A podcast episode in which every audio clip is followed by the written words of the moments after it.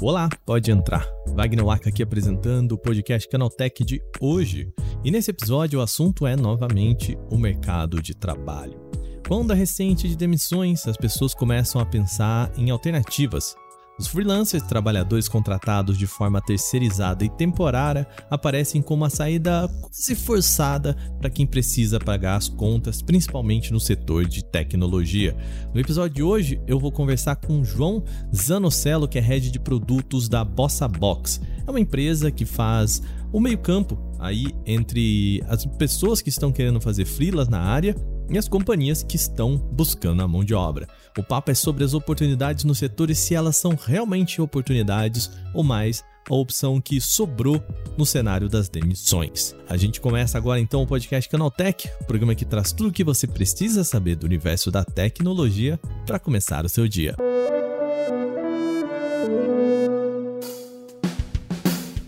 Seja bem-vindo, bem-vinda ao podcast Canaltech. É o programa diário que atualiza você das discussões mais relevantes do mundo da tecnologia. A gente está aqui de terça a sábado, a partir das 7 horas da manhã, sempre com os acontecimentos tecnológicos aprofundados aí no seu ouvido.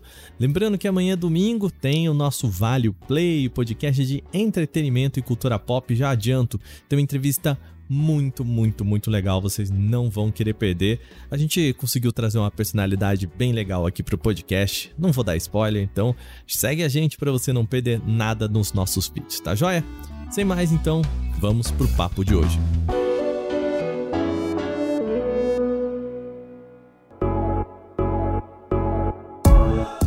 Bem, começando o nosso podcast Canaltech de hoje. O assunto mais uma vez por aqui vão ser empregos, né? A gente tem falado muito coberto aqui. É, infelizmente, no final do ano passado, início desse ano, falando muito sobre demissões. Hoje a gente vai falar sobre um pouquinho do outro lado, que é o mercado de freelas, né? Os freelancers. E quem vai conversar comigo hoje aqui nesse podcast é João Zanocello, que é head de produtos da Bossa Box. João, seja bem-vindo ao nosso podcast, tudo bem? E aí, Wagner, e aí, galera, tudo bom? Obrigado pelo convite, prazer estar aqui. Imagina, a gente que agradece. Bom, João, a gente começou é, esse papo aqui, um, né, chegou até nós aqui no Canaltech. A informação, né, a pesquisa da IDC, eu cheguei a ver esse estudo da IDC falando sobre um aumento, né, o, o crescimento do mercado de TI, negócios e provavelmente também dos freelancers, né, as pessoas que são contratadas aí nesse regime de ou pro, pro, pro trabalho, né, ou sem a, a famosa carteira assinada aqui. E eu sei que vocês têm um termo que eu achei curiosíssimo, que são os, os pro-lancers, né? O que, que é um pro-lancer? Um pro-lancer é basicamente um freelancer profissional que a gente fala. Uhum. Então, é uma pessoa, no nosso caso, é uma pessoa que trabalha com, com tecnologia, e é uma pessoa que ela trabalha, ela usa o freelancer como meio de, de sustentação primário dela. É, além disso, também ela, ela busca se profissionalizar, então ela busca evoluir, ela busca sempre estar fazendo novos contatos no mercado, é, buscando alçar novos voos. Então é realmente uma pessoa que no fim do dia ela preza muito por flexibilidade, que eu acho que é o principal ponto do que as pessoas buscam no freelancer, e ela escolhe seguir isso como carreira ao invés de seguir uma carreira tradicional como a gente vê muitas vezes no mercado, né? Então é, trabalhar como CLT numa empresa e crescer dessa forma. Então, basicamente, isso que é um ProLancer, por isso que a gente cunhou o, o, termo, na verdade o termo não é nosso, né, mas a gente usa bastante aqui na Bossa, e isso que é um ProLancer. E nesse sentido, né, a Bossa Box é, é uma, uma startup aí para gerenciar squads, né, gerenciar pessoas aí para empresas, né? eu pergunto para você assim, né? Hoje a gente pode falar que eh, alguns freelancers, né, principalmente esses mais seniors aí, prezam por trabalhar de casa ou muitas vezes por ter essa maleabilidade. E dentro desse cenário que a gente vê que se avizinha, startups demitindo aqui no Brasil, big techs demitindo em todo mundo, a escolha do freela ainda é uma escolha ou as pessoas estão caindo no freela porque bom, né? É, quando há demissões também, a gente infelizmente vê que a, os postos de trabalhos formais, tradicionais ali com a CLT também vão se minguando, né? O que que, como que você vê isso? É, eu acho que assim, até para responder isso seria legal dar um passo para trás, uhum. porque quando quando a gente vê no mercado que o termo freelancer, ele muitas vezes ele é, é carregado de uma conotação negativa, né? A empresa ela associa freelancer como um profissional que está começando, um profissional que vai fazer um site, que vai fazer uma logomarca, mas não vai fazer muito mais do que isso. É, e o profissional, do outro lado, ele vê o freelancer como uma renda extra apenas. Né? Então, cara, tô precisando complementar minha renda de alguma forma, tem algum objetivo financeiro, eu vou ter um freela, mas eu também vou ter um trabalho tradicional. É, por que, na nossa visão, isso acontece? Né? Porque as soluções que a gente tem é, disponíveis para você ser um freelancer, principalmente no Brasil, elas acabam sendo muito, muito limitadas para os dois lados. Tá? É, então, olhando primeiro para o lado do freelancer, é, esse freelancer ele tem alguns malefícios em prestar serviço por meio desses sites, né? Então, o primeiro deles é, por exemplo, eu vou ter um relacionamento direto com o cliente. Então, eu não só vou ser responsável por aquilo que eu mais gosto de fazer, eu também vou ser responsável por encontrar um cliente, por fazer o contrato com esse cliente, por gerenciar o relacionamento com esse cliente, por fazer o planejamento com ele. Então, a gente vê que existe uma burocracia muito grande para você, de fato, ser freelancer. E é, muitas vezes as pessoas acabam se afastando muito disso. Esse é o primeiro ponto. O segundo ponto é, é, quando você tem, muitas vezes esses sites, eles trabalham no formato de leilão, né? Então, eu tenho algum job para ser feito, e aí é, várias pessoas vão fazer ali algum vídeo, e aí muitas vezes o principal diferencial o principal ponto de escolha do cliente é pelo menor preço. Então, ele vai ver alguns portfólios e vai ver o que, que fecha mais ali na conta dele. Isso é muito bom para o cliente, porque o cliente ele acaba pagando menos e pode ter chance de ter um bom produto ali entregue para ele.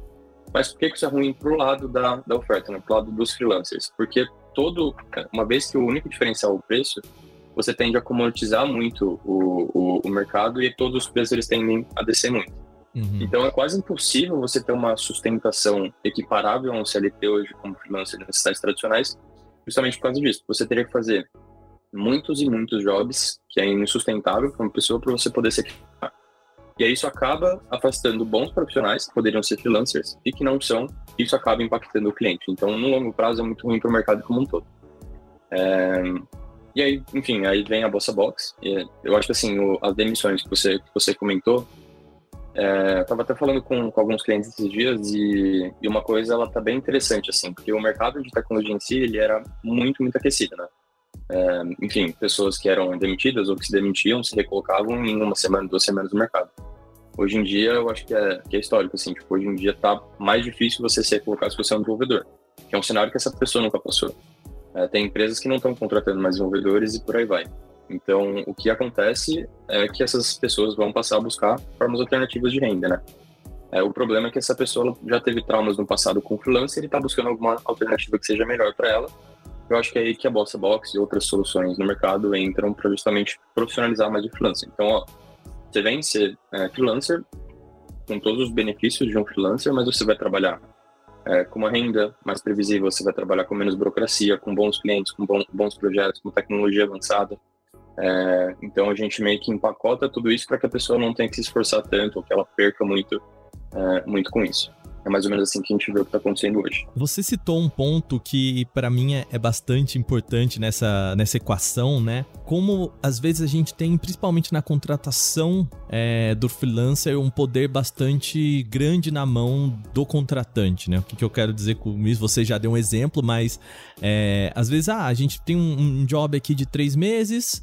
É, mas pode ser que dê um mês a, a, empresa vire de ponta cabeça, decide que aquele, que aquele trabalho não vai mais para a rua e você que tinha uma expectativa de ganho de três meses perdeu o, o, trabalho em um. E muitas vezes a gente não tem a capacidade de barganha de, por exemplo, botar num contrato que, ó, você vai me contratar por três meses, mas na ocorrência de o, o trabalho terminar antes, eu tenho uma multa. Assim, é coisas que empresas seguram, né? É por esse lado também, João, de, assim, de conseguir conscientizar uh, o freelancer ou de conseguir dar esse poder pro, pro freelancer, né? Para quem vai fazer o trabalho, de também conseguir negociar um pouco melhor as suas condições de trabalho, sua segurança financeira, previsão financeira, né? Aquele negócio de, ah, a gente vai te pagar daqui 90 dias, né? Você faz o trabalho em janeiro, vai receber em setembro, né? Essas coisas acontecem, né? Total, total, cara. É, eu acho que esse é um dos principais problemas em você ser freelancer, porque você usou uma palavra muito boa, que é a barganha, e,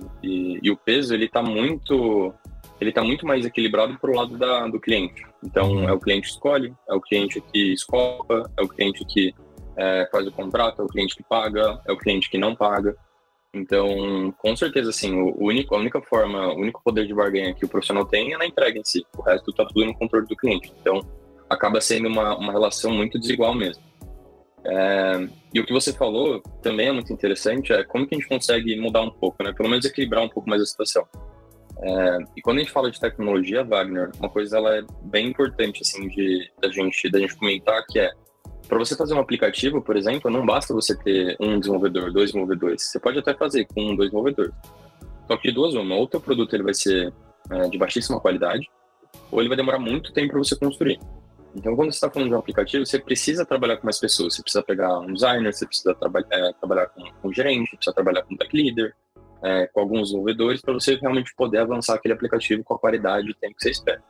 É, e quando a gente junta essa galera, a gente acaba trazendo um pouco mais de poder para essas pessoas, porque eu não estou lidando só com um desenvolvedor, não estou lidando com dois desenvolvedores. Eu estou lidando com um time inteiro, um time é, super mega complementar, um time que ele tem mais poder junto do que ele teria sozinho. É, e também é uma forma mais agradável de você poder trabalhar, né? Tipo, ninguém gosta de trabalhar sozinho, enfurnado em casa, não falando com ninguém, só falando com o cliente.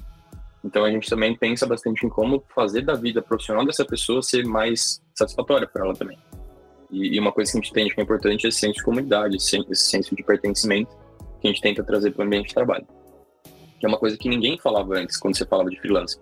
Pois é. é tem inclusive até um estudo, depois eu, depois eu posso mandar para você esse link aí para a galera poder, poder ler, que existe um, um, uma, uma correlação muito forte entre você trabalhar com, com, com a gig economy, né? Então, você trabalhar como freelancer e a sua saúde mental. Então, pessoas que entram em, em estado de depressão, pessoas que entram em, em, quadro de ansiedade, pelo fato de trabalharem muito sozinho, né? Então, entram com aquela cabeça, ah, eu não gosto de trabalhar em grupo, quero mais fazer a minha aqui, só que é importante você ter essa, esse senso de comunhão, né? E a pessoa acaba entrando num, num estado de saúde mental muito ruim pelo fato de trabalhar muito sozinho. Então, é importante a gente pensar nisso também.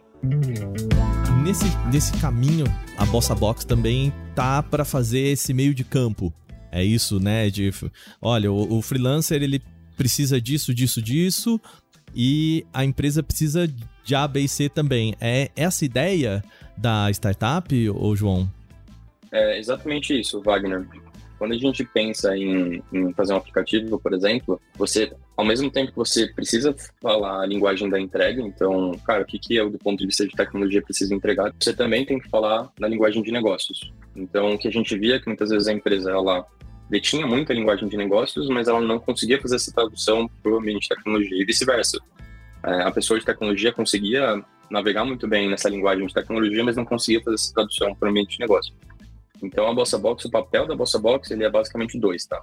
Ele é de tradutor, então, como que eu consigo fazer essa tradução do negócio para a tecnologia, da tecnologia para o negócio? E o papel da Bolsa Box nesse meio de campo também é de facilitador, facilitador para os dois lados. Por quê? Porque para o freelancer, ele não precisa procurar cliente, ele não precisa fazer o contrato com o cliente, ele não precisa fazer o onboarding do cliente, ele não precisa fazer nada disso. Quem faz isso é a Bolsa Box. Ele só se preocupa em codar, só se preocupa em fazer design. Do outro lado, a empresa não precisa se preocupar em encontrar profissional, não precisa se preocupar em fazer um onboarding desse profissional, não precisa se preocupar em fazer escopo do projeto, nada disso. Quem faz isso é a Bossa Box. Então a gente tem esses dois papéis constantes, sempre traduzindo a linguagem, sempre facilitando a vida das pessoas. Perfeito, maravilha.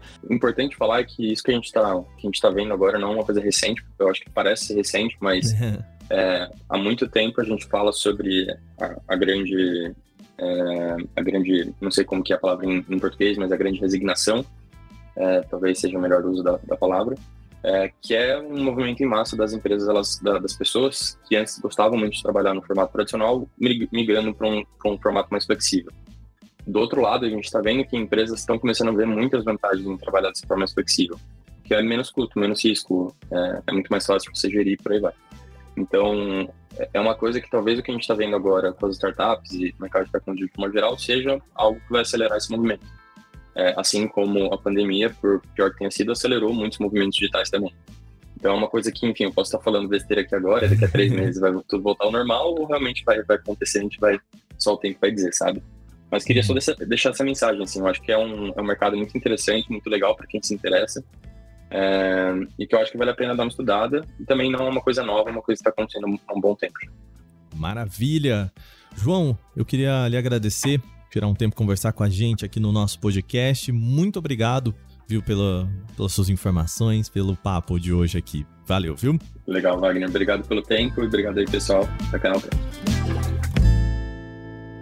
Terminada por aqui a nossa entrevista, agora é hora do quadro Aconteceu Também.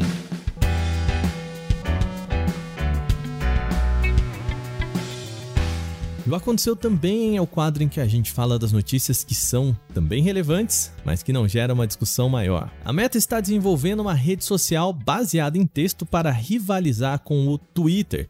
Ela é apelidada de P92 nos escritórios da companhia e deve ser uma rede social de plataforma descentralizada, possivelmente a mesma que sustenta o Mastodon, ActivityPub. Segundo um porta-voz da empresa, é, a companhia está explorando uma rede social descentralizada autônoma para compartilhar atualizações de texto. É, esse porta-voz não identificado deu a seguinte entrevista ao site Money Control, abre aspas, acreditamos haver uma oportunidade para um espaço separado, onde criadores e figuras públicas podem compartilhar atualizações oportunas sobre seus interesses, fecha aspas. Bom, não foram divulgadas muitas informações ainda sobre esse projeto, o P92, apenas a existência dessa proposta dentro da meta. No momento, não está claro se a plataforma está em estágio de desenvolvimento conceitual ou se já é aí algo na fila de produção. O Google vai remover a ferramenta de limpeza de softwares indesejados e suspeitos do Chrome. Segundo a companhia, o Cleanup Tool, que era a ferramenta que fazia isso, não é mais necessária porque a incidência desse tipo de software indesejado e suspeito caiu drasticamente nas máquinas dos usuários. A ferramenta foi introduzida no navegador em 2015 e desde então passou a identificar e deletar softwares que afetassem a experiência de navegação, alterando a página inicial do browser ou acrescentando barras de ferramentas. O recurso funcionava como um mini antivírus ali para evitar a modificação das configurações do navegador e acesso a informações não autorizadas. O Chrome também deve reforçar o combate ao roubo de cookies e de outros malwares com fluxos de trabalho de autenticação. A empresa também atua atualmente com monitoramento heurístico para bloquear e-mails de phishing, ações de engenharia social e páginas de destino maliciosas. A cantora brasileira Anitta está confirmada para a sétima temporada de Elite, a série espanhola original da Netflix. A cantora, que já é conhecida internacionalmente pela música, agora explora um novo universo do entretenimento. A notícia foi divulgada pela própria Netflix, com imagens promocionais da Anitta, possivelmente já caracterizada como a personagem.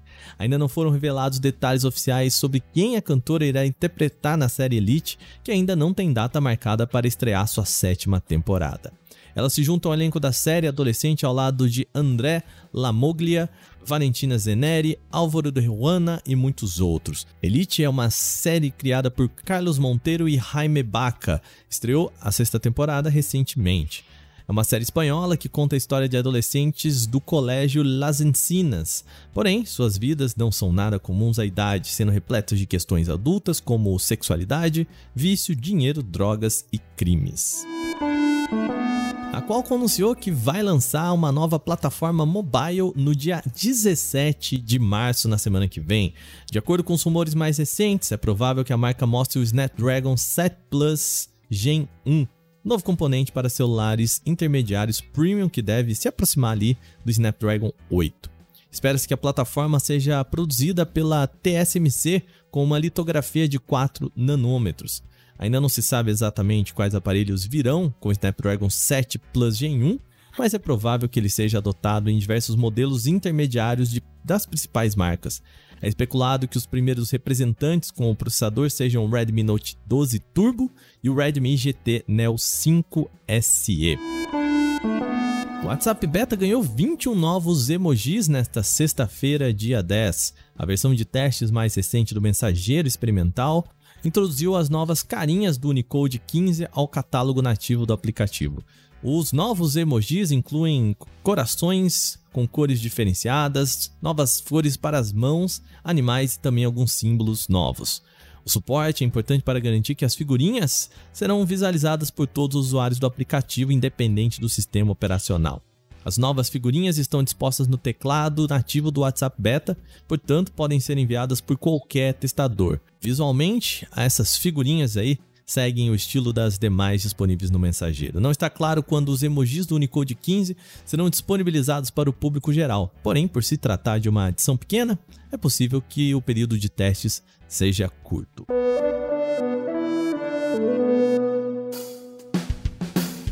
Bom, com isso, o nosso podcast Canaltech de hoje chega ao fim. Lembre-se de seguir a gente, deixar aquela avaliação em seu agregador de podcasts se você utiliza um. Nós lembramos que os dias da publicação do nosso programa são agora de terça a sábado, sempre com episódio novo, logo de manhã às 7 horas, para acompanhar o seu café. Amanhã de novo tem Vale Play, você não pode perder, hein? Tá muito legal esse programa. Esse episódio foi roteirizado, apresentado e editado por mim, Wagner Waka, e também contou com reportagem de Igor Almenara, Alvenir Lisboa, Nathalie Rosa e Vinícius Mosquen. A revisão de áudio é feita por Gabriel Rime e Mari Capetinga, trilha sonora de criação de Guilherme Zomer e capa feita por Danilo Berti. A gente fica por aqui. Lembrando, amanhã tem Vale Play. A gente volta na segunda-feira com o nosso Porta 101 também. Bom final de semana para você. Aquele abraço. Tchau, tchau.